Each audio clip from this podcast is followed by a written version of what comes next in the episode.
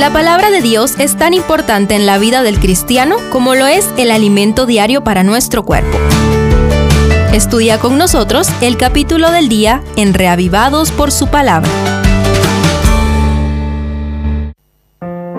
Segunda de Corintios 6 abre el corazón de Pablo ante los creyentes de Corinto para defender su apostolado, persuadirlos al arrepentimiento y vacunarlos contra el virus de la idolatría mediante cuatro consejos.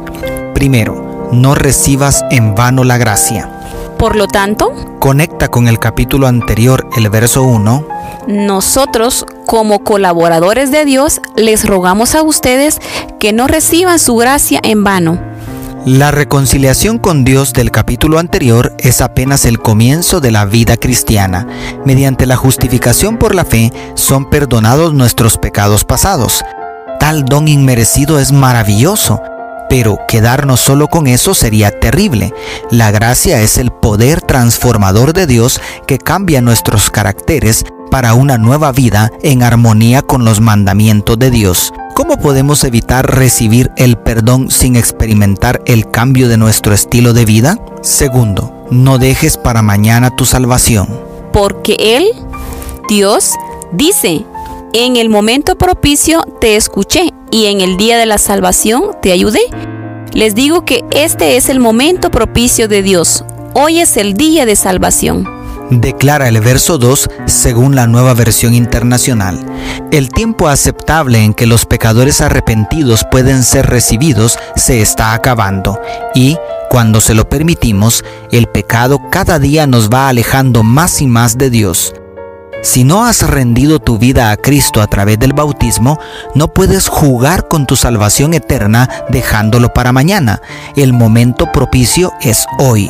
Y si ya hemos recibido la gracia de Jesús, pero no estamos devolviéndole los frutos consecuentes, también necesitamos arrepentirnos. Tercero, abre tu corazón al amor del Padre.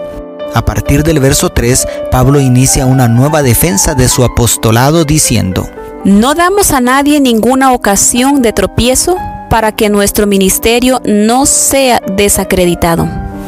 Dice el verso 3, su defensa está basada en hechos, no en vanas palabras. Como evidencia presenta las tribulaciones, azotes, desvelos y ayunos que ha tenido que soportar para llevar el Evangelio a los gentiles, según los versos 4 al 5. En segundo lugar, las virtudes morales que demostraba en su estilo de vida, según los versos 6 y 7. Y, en tercer lugar, una serie de contrastes presentes en su ministerio, según los versos 8 al 10 pero todo el discurso es para poder decirles, Hermanos Corintios, les hemos hablado con toda franqueza, les hemos abierto de par en par nuestro corazón, nunca les hemos negado nuestro afecto, pero ustedes sí nos niegan el suyo. Para corresponder del mismo modo, les hablo como si fueran mis hijos. Abran también su corazón de par en par de acuerdo a los versos 11 al 13 según la nueva versión internacional. ¿Puedes sentir la intensidad del amor paternal de Pablo? Pues se queda corto a la par del amor de tu Padre Celestial. Y cuarto, no os unáis en yugo desigual del verso 14 hasta el 7.1 parece haber un paréntesis donde Pablo se anticipa a la posibilidad de que el llamado a abrir el corazón pudiera utilizarse como pretexto para abrirse a estrechas y perniciosas relaciones con los incrédulos. El llamado rotundo y claro es, no os juntéis en yugo con los infieles según el verso 14 de la Reina Valera Antigua. El apóstol apuntala bien el consejo con una serie de cinco preguntas retóricas en los versos 14 al 16 y una serie de advertencias fundamentadas en el Antiguo Testamento según los versos 16 y 17, que terminan con una lindísima promesa. Y seré un padre para ustedes y ustedes serán mis hijos y mis hijas, dice el Señor Todopoderoso como traduce el verso 18 la Dios habla hoy. En otras palabras, en medio de todos los no que fueron dichos en este capítulo, resplandece el amor paternal del apóstol, el cual es un pálido reflejo del inmensurable amor de Dios el Padre por cada pecador.